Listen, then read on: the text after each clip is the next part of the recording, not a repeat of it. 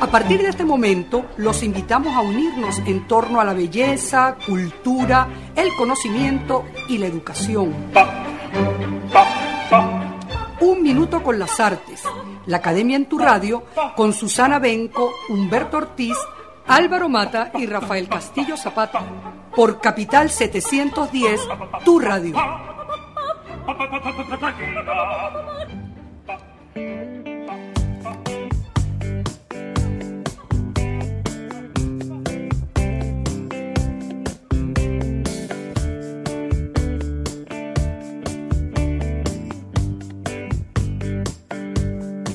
¿Para qué llorar si mañana igual será otro día? El sol brillará y tú seguirás con tu torpe y triste vida. ¿Para qué llorar si todo cambiará? Digas lo que digas, hagas lo que hagas con tu propia suerte.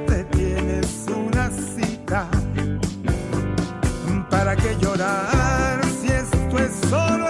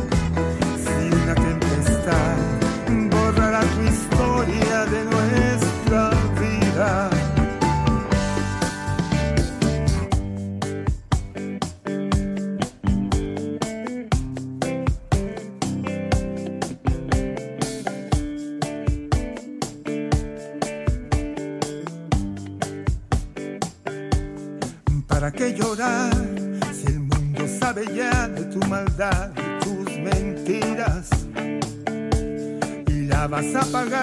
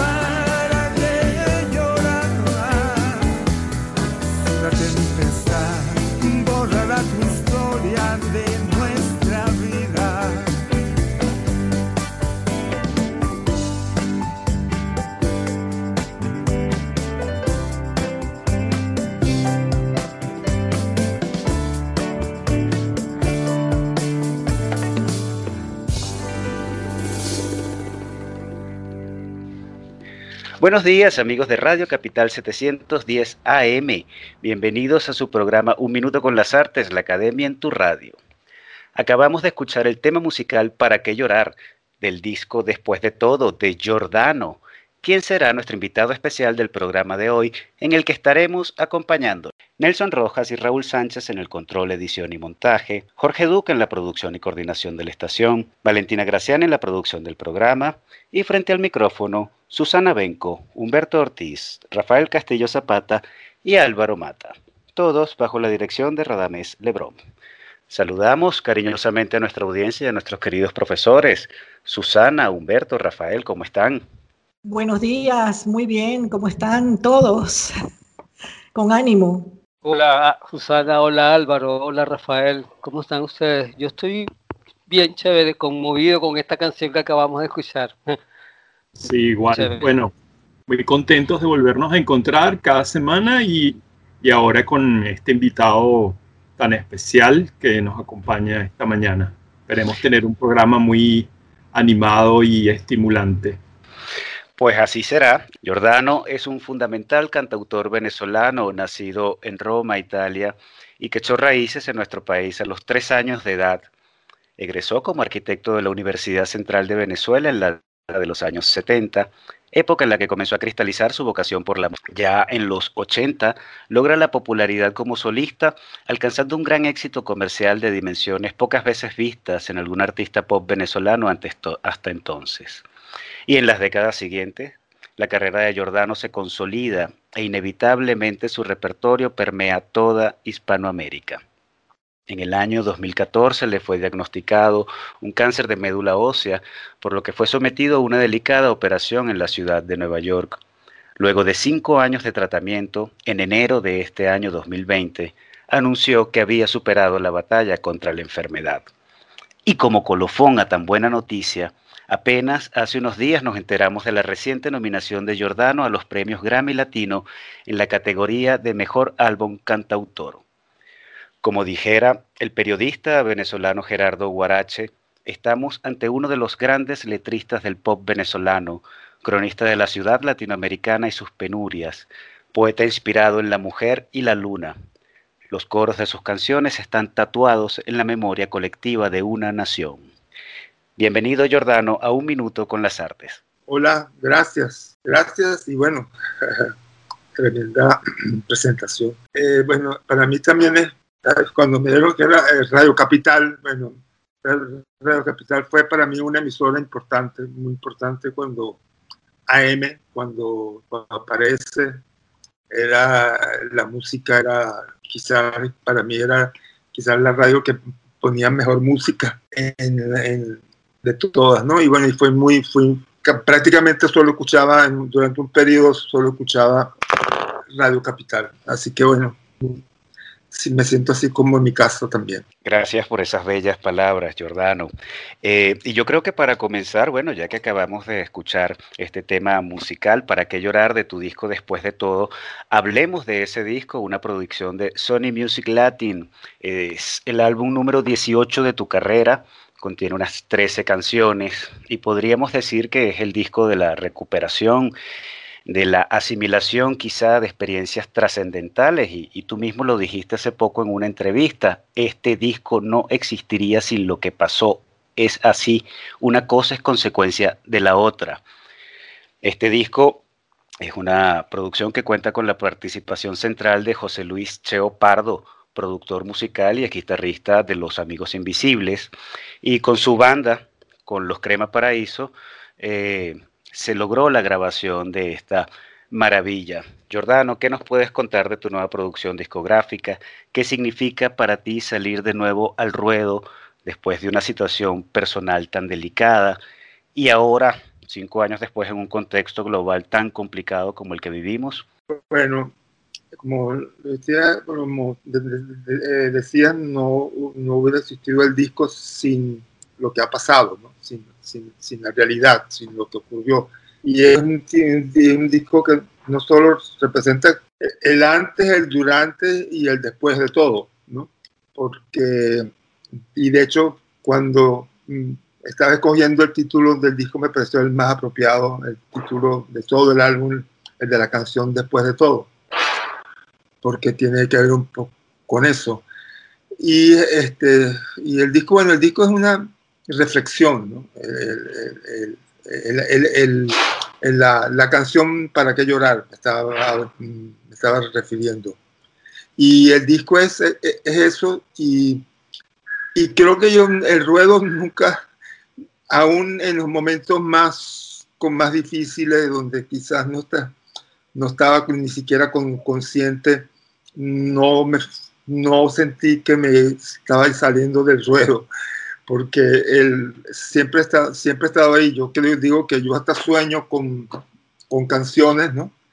Y, y durmiendo, y, y, para dormir muchas veces hago, hago recuentos de, de, de letras que estoy trabajando para, para ir entrando en, el sueño y a veces me, me despierto soñando con una canción, o con la idea de una canción. Y bueno, me pasó exactamente con la primera canción del álbum, eh, Enamorarnos otra vez.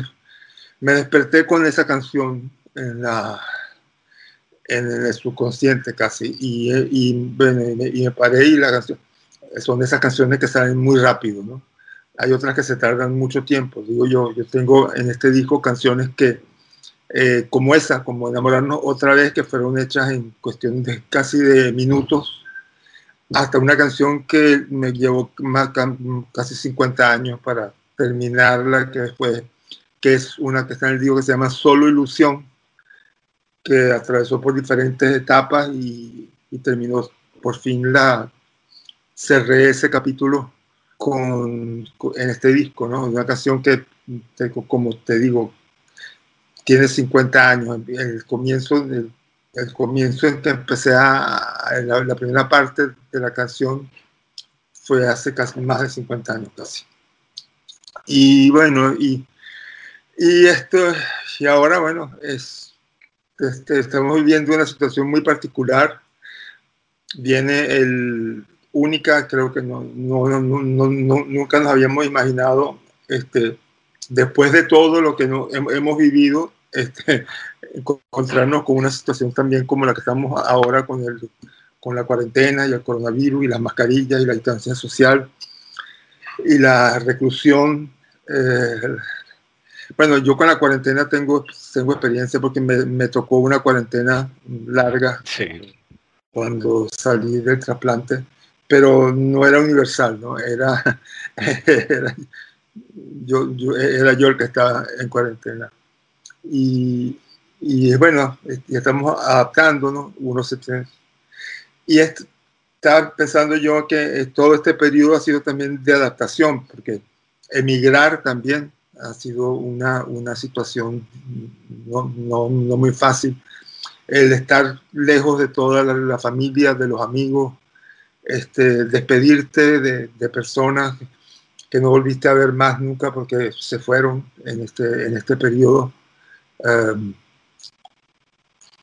Sí, y, y, eso, adaptarse a las nuevas circunstancias, a los vacíos que quedan. Este, bueno, en parte creo que bueno, nos tocó una, un, alguien, creo que hay un dicho que es este, eh, algo que tiene que ver con los las épocas interesantes o las etapas interesantes no son las más, son interesantes, pero no, uno a veces añora lo, la tranquilidad y la, y, y la, la paz. El milagro extraordinario de la normalidad, lo llamaba el poeta español Jorge Guillén. Sí, señor. Pues, eso me refería, era algo así lo que no, no, no daba exactamente las palabras, pero pero está, está muy bien. Sí. Pues, repítela, repítela para memorizarla. El milagro extraordinario de la normalidad. Eso, Eso es de Jorge Guillén, sí. A veces uno cuanto no añora la normalidad y la cotidianidad, ¿no? Tanto que nos quejamos de ellas. Sí, sí. sí bueno, sí. Tú, es, es, como, como es, ahí que, que, dicen que es una de las maldiciones chinas, bueno, no la que estamos viviendo, pero la, la, que es la de cuidado con lo que deseas porque se te puede cumplir. ¿no? Oh, sí.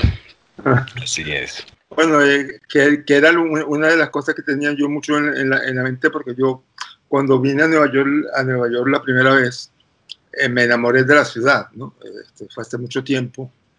Y dije, oye, ¿cómo, ¿cómo, me gustaría vivir un, un periodo en, Nueva York? ¿no? ¿no? estar nada más unas vacaciones, qué sé yo, 15 días o, un viaje a, a, promoción como, como me, me, tocó hacer varias veces ¿no? en, en, otros periodos. O venir cuando vine por primera vez, por primera vez cuando vine fue a, a negociar el contrato para, para del grupo que tenía yo con Alberto Schlesinger y, mi hermano Evio y Rafael Fillolo y Siete Cueros. Eh, Siete Cueros, sí. Que era una maravilla, sí. Y Alberto Regales, y Antonio Blanco, y Pedro Matute, y bueno, todos los que participamos en, ese disco. Y, vinimos Alberto y yo a, negociar el contrato con una disquera desde acá, Coco, se llamaba Coco Records, que era donde estaba el hermano de eh, Palmieri, Charlie Palmieri. Pero fue toda una experiencia, pero fue mi primera vez que, vine que, aquí en Nueva York y, me enamoré de la ciudad.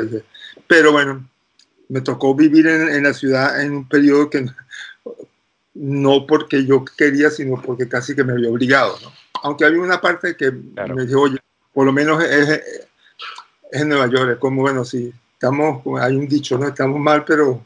Pero, pero vamos bien. Pero, no, pero en Caracas. No, pero en este caso no. Está bueno eso, Jordano. Eh, vamos, te voy a interrumpir porque vamos a escuchar nuestro segundo tema musical de la mañana de hoy, por supuesto de tu autoría, Días de Junio a continuación. Con la brisa de la tarde, vuelvo a entrar en ese instante de palabras que se escapan en momentos que se abrazan y por el balcón se lanzan como días de junio al azar.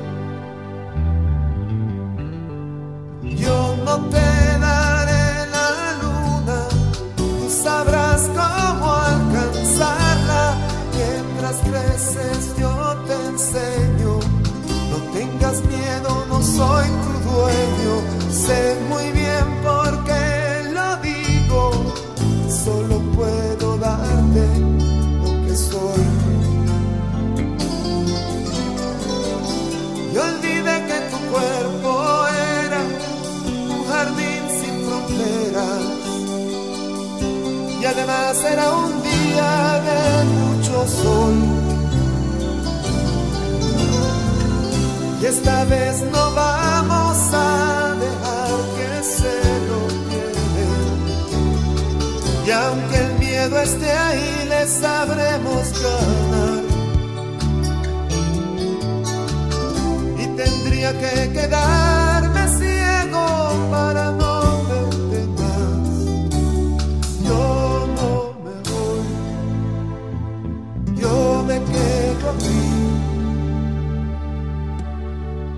Yo me quedo a velar tu descanso, princesa de mi corazón. Fue en una tarde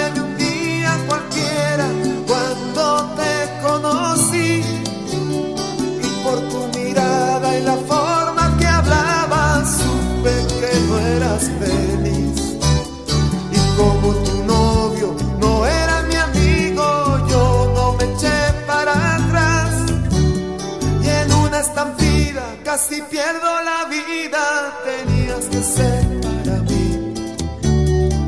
a la carrera,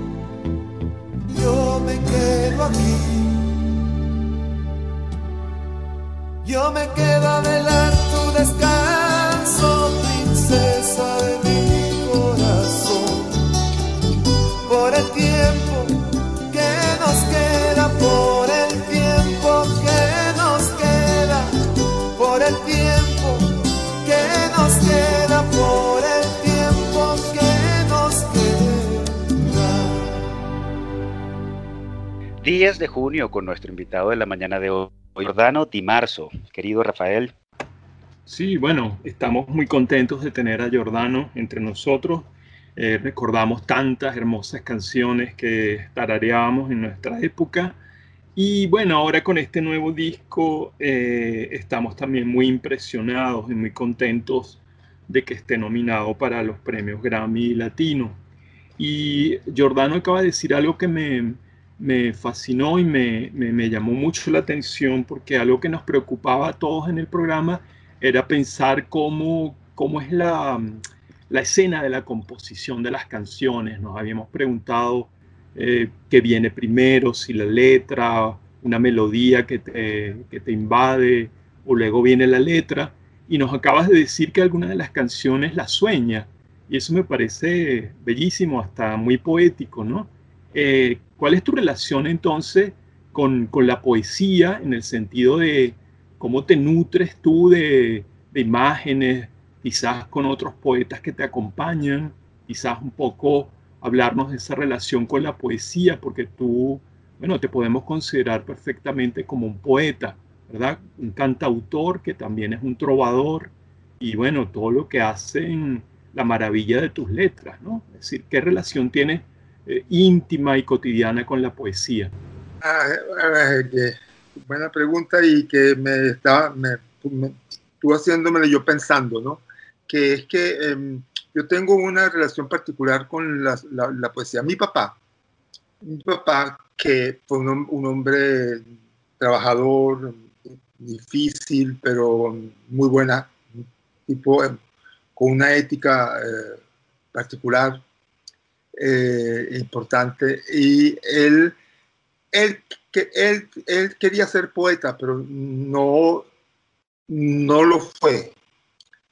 Entonces, pero, y él, él me decía a mí, por ejemplo, que yo leía muchas novelas, sobre todo cuando en un periodo, cuando el boom de la novela, latino, de la novela latinoamericana, yo estaba muy tomado por eso y leía mucho mi, papá me decía que, que nadie podía escribir algo, algo importante en 500 páginas, que, que la poesía era, eh, que, que, eh, la, la, poesía era la, el, el, arte de, de, la escritura en realidad. Entonces él descalificaba la novela. Yo, entonces yo, yo rechazando lo que decía mi papá y revelándome ante eso, yo rechazaba también la poesía. Entonces yo no, yo es contradictorio lo que estoy diciendo, pero yo lo sentí así. De hecho, cuando me dicen no, que la poesía, yo digo, bueno, yo, yo no, yo no, yo no escribo letras, o sea, yo, yo cuando me siento a escribir, no, yo estoy escribiendo canciones, no me lo planteo como que estoy escribiendo un texto. Y bueno, y, pero sí le pongo, le pongo y es muy, es muy, es, el trabajo más, más arduo para, para, mí, escribir las letras. Porque se me puede, se me puede ocurrir una frase y de esa frase, y es por donde, por, donde empiezo, o un, o un, título, por ejemplo, después de todo, eh, eh, la, la, canción viene del título. La, para, que, para que llorar también. Eh, enamorarnos otra vez también, ¿no? Este, pero, por ejemplo, para yo, yo siempre pongo un ejemplo con Perla Negra, ¿no? que, es la, que, que, es una canción que no tiene, que no, tiene, que, que no repite, que toda la, es una letra de arriba abajo y todos la, la ven como una, una canción que es una letra.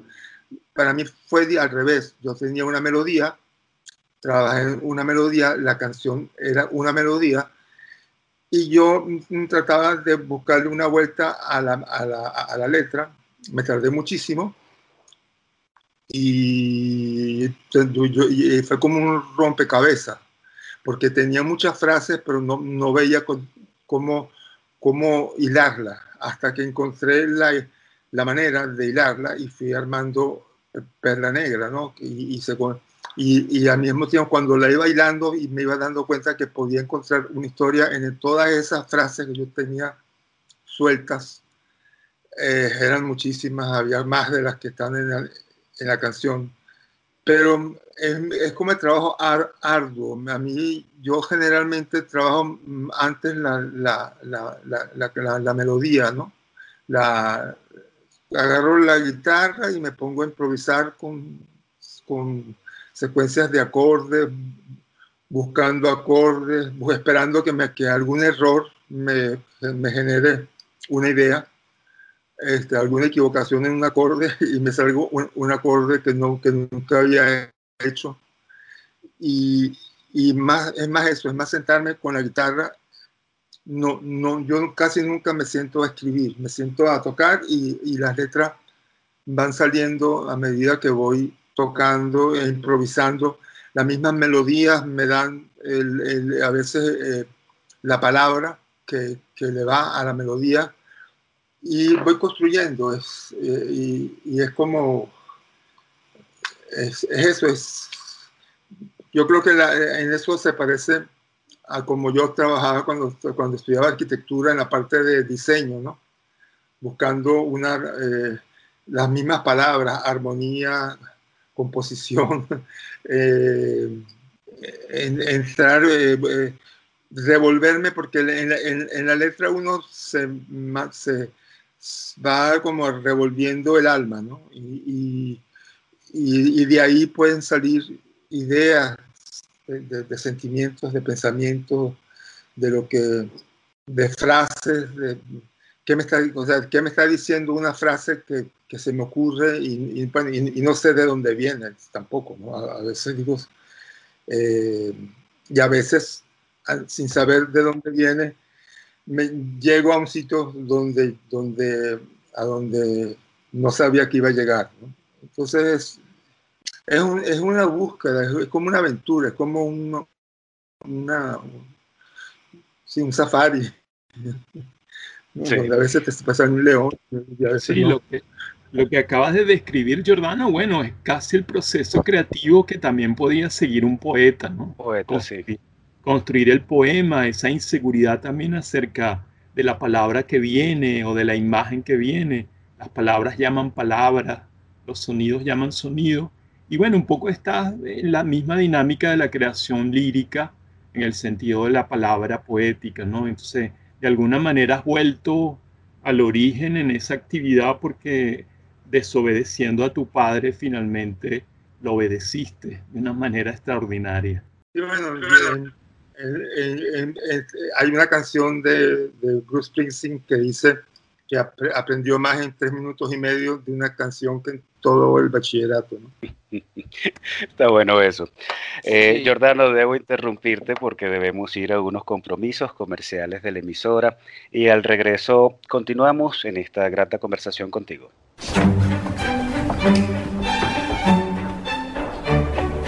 No se aparten del dial. Ya regresamos en Un Minuto con las Artes.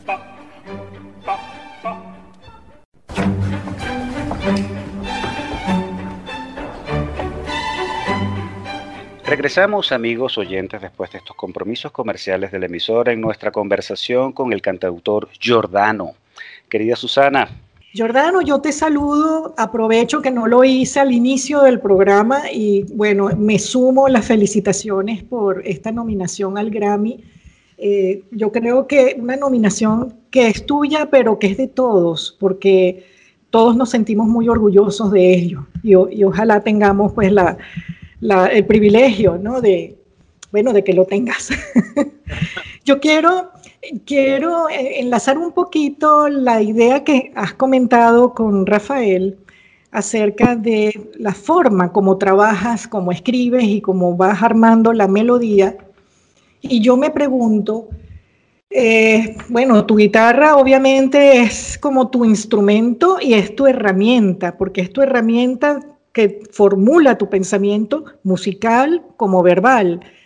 Y yo me digo también, me pregunto si te ayuda para retener esos chispazos que te vienen en los sueños y que te vienen de pronto, hasta qué punto también la tecnología te puede ayudar a retener algo importante que te vino, que no lo quieres perder de vista, que lo grabas en el teléfono, en fin, un poco adaptarte a estos tiempos de, inmediatez y de facilidad tecnológica que, que, a veces pues, nos ayuda mucho. Eh, bueno, eso, eso es, no, no es el, el, el, la mayor parte, pero sí me estaba recordando, estaba recordando ahora que yo estaba tratando de, en un aeropuerto, estaba, se me ocurrió una melodía, estaba pensando una, melodía, tenía una melodía en la cabeza y, digo, ¿cómo? O sea, y, le comento a Yuri, tengo una melodía que no, que no quiero olvidar. Ella me dice, bueno, grábala en tu teléfono. Yo no, me, no, no, me, no tenía eso presente que en, un teléfono, lo, de lo de grabar en el teléfono. Ahora lo hago más a menudo, pero, pero no, no, es la, no, es no es una herramienta para mí indispensable, ¿no? Es, esa. La, algunas veces me digo, ah, mira, sí, sí es verdad, porque no, no se me ocurre. Se me ocurre a veces, este, pero no, no suele ocurrirme esa situación. Y, y, y la, eh, la pasa es que con la, con la música eh, eh, hay una, la tecnología va más, es, ya la guitarra es una cuestión tecnológica, ¿no? el, el, el instrumento. Y, y cuando yo, yo, estoy pensando en la música, no es solo en, en la canción como la, como, la, como la hago, con la guitarra, y como hago también en conciertos, muchos conciertos, que solo yo con la guitarra, eh, pero eso fue a partir de un momento, porque yo durante mucho tiempo para mí yo era, para mí era un grupo, tocar en grupo, este, tener una, una, banda, este, y al principio ni siquiera tener una banda y yo un solista, sino ser parte de una banda. ¿no? Eh, era yo mi, desde cuando quise este, hacer mi primera intención dentro de la música era hacer un grupo como los Beatles. Pues, o sea, eh, cuando salieron los Beatles, dije, bueno, yo quiero ser los Beatles. Cuando oía los Beatles, dije, yo quiero ser John Lennon. ¿no? Era el juego, como, como en vez de jugar a, a, Guerra de Galaxias o, o, la guerra, vamos a jugar a ser los Beatles. Y ahí así así quise aprender a tocar eh, guitarra y con mis, mis amigos de infancia, dijo, vamos a hacer eh, un, grupo, tú eres el bajista, tú eres el baterista y tú eres la primera guitarra y yo soy el, la guitarra rítmica y, el, y voz, ¿no? Y voz principal. y, y, era de esa, de, esa, de esa forma, o sea, de una manera muy, muy, muy así, muy, muy de, que yo, y era tal cual, o sea, yo quiero ser los Beatles. Eh, y, y, no, y de los Beatles John, John Lennon, ¿no? Este, y, y pero, pero, pero, al mismo tiempo, bueno, tam, también se escuchaba otras cosas, ¿no? Eh, inevitablemente, mi infancia fue toda eh, música de la radio, ¿no? Y, la, y la, que, la que oía mi mamá, mi mamá oía ranchera y todo lo que era música en español, para mí era, no, yo no, yo, yo no como hijo de italianos no tenía, eh, no discriminaba, pues para mí todo lo que era en español era, era eh, de Caracas, pues ni siquiera yo creo que tendría conciencia de que era un país, ¿no? Y, el, el y, y, y, oía esto, te digo, muchas rancheras, boleros, danzones, todo lo que viene en la radio, cumbia, lavillo, todo. Y al mismo, pero cuando yo empecé a, cuando, y, en algún momento empecé a, los, primeros discos que, que, había en la casa, cuando mi padre pudieron comprar un, lo que llamaban un pico, este, había, eh, que casualmente yo cuando recordé eso, digo, oye, qué, qué, qué cosa tan interesante, ¿no? Que los discos que, que había en la casa era un disco de, de Gershwin, con, que era Rapsodia en azul, eh, un disco de Louis Armstrong, un disco de, de Bola de Nieve, que era un cantor pianista maravilloso, cubano. Eh, y un disco de y el primer disco de rock and roll o sea, de Bill Haley y los cometas y esa era y estos fueron los, los, primeros discos y cuando y las canciones napolitanas porque mi papá era de, de Nápoles o sea de cerca de Nápoles Salerno y la canción napolitana, digamos, es como el género de la música italiana, nace sea, creo que es una de las, las de los mm, del género era la canción, la canción napoletana, ¿no? Era la, y, también esa. Entonces cuando, cuando yo me pongo a ver lo que yo hago, digo, oye, mira, está, está todo eso, todo eso. y la, ranchera, la radio, todo, todo eso de alguna manera me formó y es, y es, mi escuela. Y después cuando ya, cuando yo ya quería componer, la escuela era Bob Dylan, eh, mi, mi, escuela era Bob Dylan y los, Beatles, los Rolling Stones, Jimi Hendrix, eh, pero sentía que, y a mí me pasó algo muy, que yo lo, cuento porque me, digamos fue un, un, antes y un después, cuando yo, yo te iba a estudiar arquitectura y empezó, empezando, la cerraron porque eh, la renovación y todo el rollo la, la, la todo eso. Este, yo me fui a, lo convencí a mi papá que me dejara ir a Londres y que, y que iba a estudiar arquitectura en Londres. Pero este, en realidad yo lo que quería era ir a Londres. O sea, era, y además e, era muy económico eh, estar en Londres en, en ese periodo, con, con, con, ¿cuánto era? Con 60 libras creo que era. Yo había hecho una cuña y tenía una, una entradita cada tres meses por, por la cuña. Y, y, en Londres yo me di cuenta que la, el camino no era por el, directamente al rock and roll, que tenía que tener otra, que era que cuando yo, yo vi a Jimi Hendrix, vi a los Rolling Stones, vi a Genesis, vi a Jethro vi a Faces, um, o sea, yo y era muy económico porque no, no costaba más de 5 bolívares entrar y ver a, a, esos grupos. Había un sitio que se llamaba El Marquis, que era el legendario, de donde salieron los Rolling Stones, que había música todos los días, bandas en vivo. Ahí vi a Faces con Rod Stewart y bueno, eh, y también ahí me reencontré con los Epiteris, que, con los cuales viví un tiempo y yo ahí me di cuenta que no, que no podía, que no, que no, que tenía que, que había algo más, que tenía que, que lo que yo, si yo quería hacer algo mío, yo tenía otras cosas que, que, que, que sacar de, de mí para, para, para plasmarlo en música, ¿no?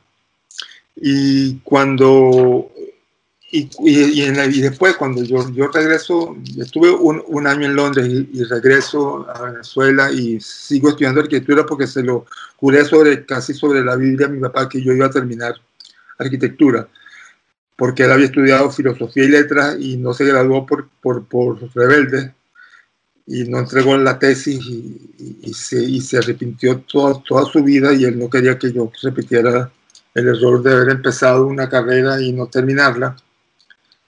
Bueno, yo le prometí, le juré sobre la Biblia, como le decía, que iba a estudiar a terminar arquitectura.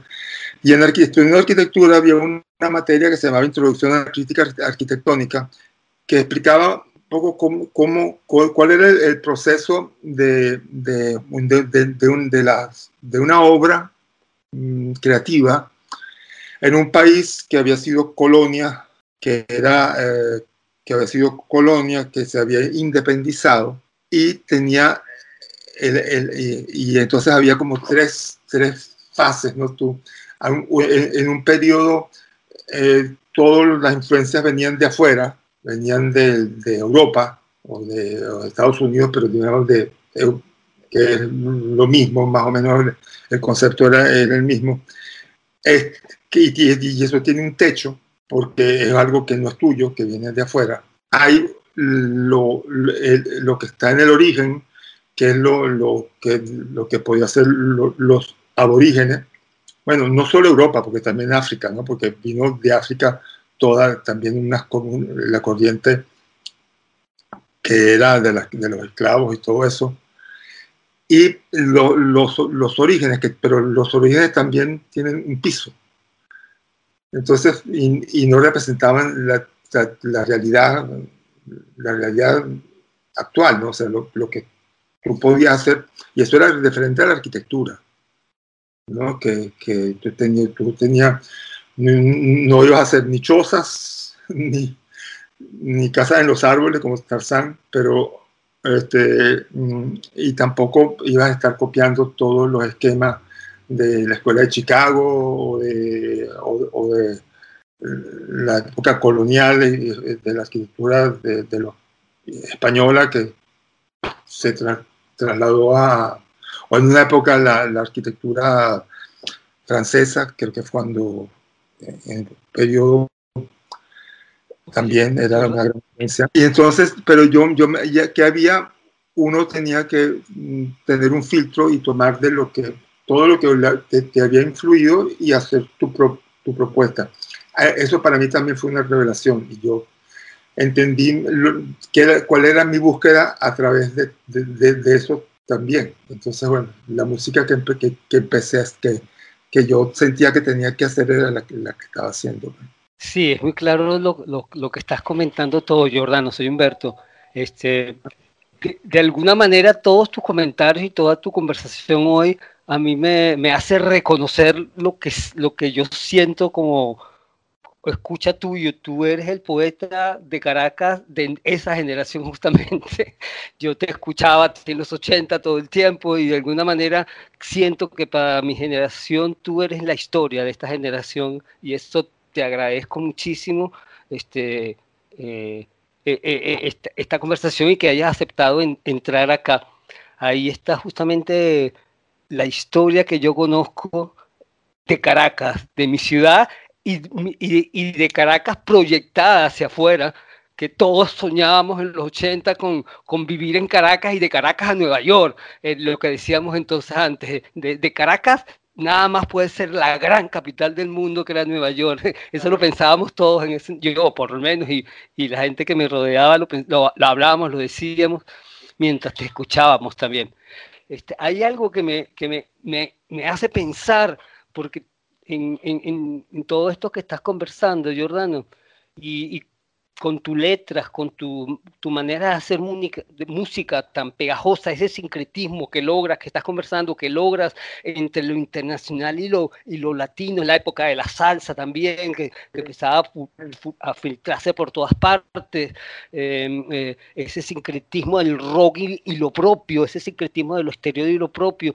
Y también hay un sincretismo un poco más tenso que se siente como en tus palabras, que es como eso, esa, esa relación que hay en tus letras entre, entre la, la, humildad, la esperanza eh, y el anhelo de vivir, la humildad, la nostalgia, la melancolía, pero el ímpetu por seguir viviendo. No sé, no sé, quería como comentarte esto a ver si, si eso está claro para ti, es a propósito o te sale o no sé. Te quiero decir que hay algo en, tu, en el sentir de tu palabra y de tu música que toca a una generación en, esos sitios de contradicciones y anhelos de vivir, de contradicciones y deseos de salir, no sé, era ese comentario que lo, te quería hacer para, como para, para ver si podemos llegar a un sitio. Bueno, este, eh, a ver, yo la, la, digamos, más, más que nostalgia, yo creo más en la, o sea, la melancolía, la melancolía, eso es una palabra... Sí, la melancolía, la melancolía. Muy, muy, muy particular, ¿no? Yo, recuerdo, bueno, tanto mi papá como mi mamá fueron personas muy importantes para, para, para, para mí, ¿no? En, el sentido de que los dos, los dos eran artistas frustrados. Porque mi papá quería ser poeta y no escribió sino hasta muy mayor, eh, después de haber sido empresario, eh, hombre de, de, de negocios sobre, y, exitoso eh, a, su manera. Y, pero él, logró que él escribió a su, él logró por fin escribir, eh, creo que escribió dos, dos libros, uno que fue una crónica de su vuelta al mundo en, en velero, Dios le dio la vuelta al mundo en velero, este, y también un, en su en cuestión de sintetizar la poesía, este, eh, escribió un libro de haiku, de haiku. Y, y mi mamá era eh, artista plástico. y nunca, ella no, no, no llegó a hacer una exposición y era muy buena.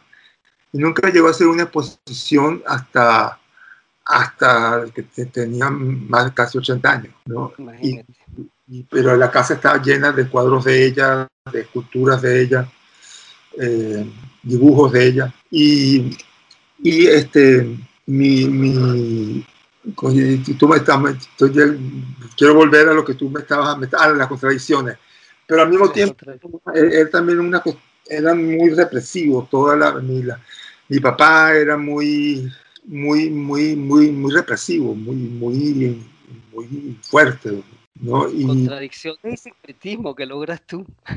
Y, y, pero, pero, pero yo creo que eso yo, o sea, yo, yo, yo, yo tenía a alguien, a alguien a quien, con quien revelarme. Y para mí la noche, que es esa que aparece tanto en mis canciones, era, era eh, cuando yo cuando yo entré en la yo entré en la universidad y fue como ya, como si no era liberado porque yo ya y era de noche yo yo recuerdo que la noche yo veía la noche desde lejos porque no, no no me permitían salir de noche hasta, hasta que no entré en la universidad, yo prácticamente no tenía muchas libertades. Pero como entré en la, además, y subconscientemente o inconscientemente yo hice, encontré la manera de no, entrar, de no entrar en la católica, que era donde que mi papá que yo estudiara, ingeniería además. Este, y, y como me, como me rasparon de matemáticas en quinto año y después no la pasé en reparación, no, no, no me, hicieron hacer el cursillo de ingeniería en la, en la, católica y no lo pude pasar justamente porque me rasparon de matemáticas. Después pasé con 19, ¿no? Pero, pero, pero en ese momento no, no, entonces no, no podía estudiar ingeniería. Entonces, como arquitectura empezaba un semestre después, entonces, y mis amigos estaban en arquitectura, yo iba a arquitectura y eran y era mucho más agradable que ingeniería, porque había más muchachas además y bonitas. Y entonces, eh, era, bueno, entonces digo, voy a estudiar arquitectura. Eh, a mi papá también no le va a disgustar porque eh, también hay una síntesis como un poco es más creativo que digamos que ingeniería, pero también tiene su elemento, digamos... Científico, académico. Mi papá quería que yo yo me dedicara a lo, a lo que era una compañía de, de, de, publicidad exterior. Y, pero eso nunca se dio, pues. No, no a Pero al final te saliste con la tuya, Jordano, ¿no? Sí, no, claro, eh, salí con la mía, pero las la contradicciones, yo, yo, yo recuerdo que eh, la, lo, lo, prohibido, lo, lo prohibido en, en, la música me llevaba a lo prohibido, por ejemplo, los boleros. Eh, por, eso yo, yo grabé en Un Beso la Vida, porque para mí cuando yo escuché en Un Beso la Vida por primera vez, era, era, era, era, que era un tango originalmente, yo no, no, sabía, pues yo lo escuché como un bolero con Orlando Contreras, y era, y, y, era lo, prohibido, ¿no? Lo, lo, algo, algo prohibido, o sea, la oscuridad, los bares, lo que yo no podía hacer, que, que después hice hasta la... Hasta, exageradamente. me sigues hablando del despertar hacia Caracas, cuando Caracas empezó a ser la gran ciudad de Caracas. Me sigues hablando de eso, Jordano. En realidad, yo soy de esa gente también. En Caracas eh, todos estábamos ansiosos por comernos a Caracas de noche en esa época. Era así. Bueno, y esa Caracas que vemos muy bien retratada en las crónicas canciones de Giordano. Y Giordano, lamentablemente debo despedirte eh, porque se nos acaba el tiempo de nuestra conversación justo cuando se ponía más sabrosa, ¿no? Para, para, nada más decir una última frase del asunto, es que para mí una de las cosas que era más de mi, mi deporte favorito era de antros nocturnos en Caracas. Era fabuloso eso, a mí también me encantaba. Y a, y, a, eso me dediqué durante toda mi carrera y después de la carrera y siendo músico más todavía. Así es. Muchas gracias, Jordano, por habernos acompañado en la mañana de hoy. Gracias a ustedes, estuvo muy chévere la conversación. Maravillosa entrevista con Giordano Di Marzo, a quien agradecemos por haber atendido la invitación a nuestro programa en la mañana de hoy, eh, en vista de lo apretado de su agenda, ¿no? Por la promoción de su nuevo disco nominado al Grammy. Continuamos nosotros mientras eh, con la parte final de nuestro programa, Agenda Cultural. Querida Susana, ¿qué tenemos por allí? Bueno, debo mencionar una exposición que es presencial y virtual que inauguró el domingo 27 de septiembre en Beatriz Gil Galería. Esta exposición se llama Pedro Medina, Documento del Aquí y el Ahora. Es una individual de un joven artista zuliano llamado Pedro Medina y esta exposición está montada en la sede de la galería en la urbanización Las Mercedes y también puede verse online a través de la página de la galería y la plataforma Artsy. Artsy es con Y al final. La curadora es Ruth Auerbach y ella explica que en esta muestra individual Medina presenta su trabajo más reciente. Y en este él recrea el desplazamiento geográfico del artista entre Maracaibo y Caracas. Señala también, y la cito, que apela a un heterogéneo universo de cartografías físicas y afectivas que atraviesan narrativas cotidianas registradas en escenas de escala intimista. El entorno inmediato entonces es su motivo y lo pinta de una manera precisa, denotando sin duda su dominio del medio pictórico. Además, de una manera sumamente naturalista, pinta escenas cotidianas, dinámicas humanas, retratos, paisajes naturales, paisajes urbanos. Pedro Medina nació en Maracaibo en 1990 es licenciado en Artes Plásticas de la Facultad Experimental de Artes de la Universidad del Zulia, de donde él egresa en 2017. Su obra ya se encuentra representada en diversas colecciones y ha expuesto en Alemania, México, Colombia, Aruba y Ecuador. Bueno, para tener información sobre esta exposición, pueden escribir al correo de la galería, que es beatrizgilgalería.com, ingresar también a la página de Artsy y buscar específicamente la exposición de Beatriz Gil Galería. Si quieren ir en persona, está ubicada en la calle California con calle Jalisco, en Las Mercedes, en Caracas, y el horario es de lunes a viernes de 10 a 4 pm. Esto lo que tengo para artes visuales. Por otro lado, está el 34 Festival de Cine Francés, que comenzó en realidad el 2 de octubre, pero continúa hasta el próximo 12 de octubre. Es una iniciativa que fue posible gracias a la Embajada de Francia en alianza con Trasnocho Cultural en Venezuela, además de una serie de aliados que son los que posibilitan que veamos gratuitamente 11 largometrajes de, muy reciente y de mucho éxito en ese país, todas con subtítulos en español. Adicionalmente, también se puede ver el excelente documental titulado Free Color, centrado en la obra de Carlos Cruz Diez. Para acceder y ver estas películas, pues deben dirigirse a la página web del Trasnocho Cultural y buscan específicamente el Festival de Cine Francés. El enlace es arroba trasnochocult y también pueden tener información en el Instagram arroba cine piso francés. Y bueno, es todo por, por ahora. En verdad, pues será hasta la semana que viene. Buenísimo, Susana. Sustanciosa como siempre la agenda. Nosotros, amigos oyentes, hemos llegado al final de su programa Un Minuto con las Artes de la mañana de hoy, en el que estuvimos acompañándoles Nelson Rojas y Raúl Sánchez en el control de estudio, edición y montaje, en la producción del programa Valentina Graciani, en la producción y coordinación de la emisora Jorge Duque, y un gusto compartir con ustedes Susana Benco, Humberto Ortiz, Rafael Castillo Zapata y Álvaro Mata, todos bajo la dirección de Radamés Lebrón. Invitamos a nuestra audiencia a seguirnos a través de Instagram por arroba un minuto con las artes, uno en número, y a través de nuestra página web www.unminutoconlasartes.com. Nos escuchamos el próximo miércoles. Y hasta aquí, Un Minuto con las Artes la invitación es para el próximo miércoles a las 9 de la mañana por Capital 710, tu radio.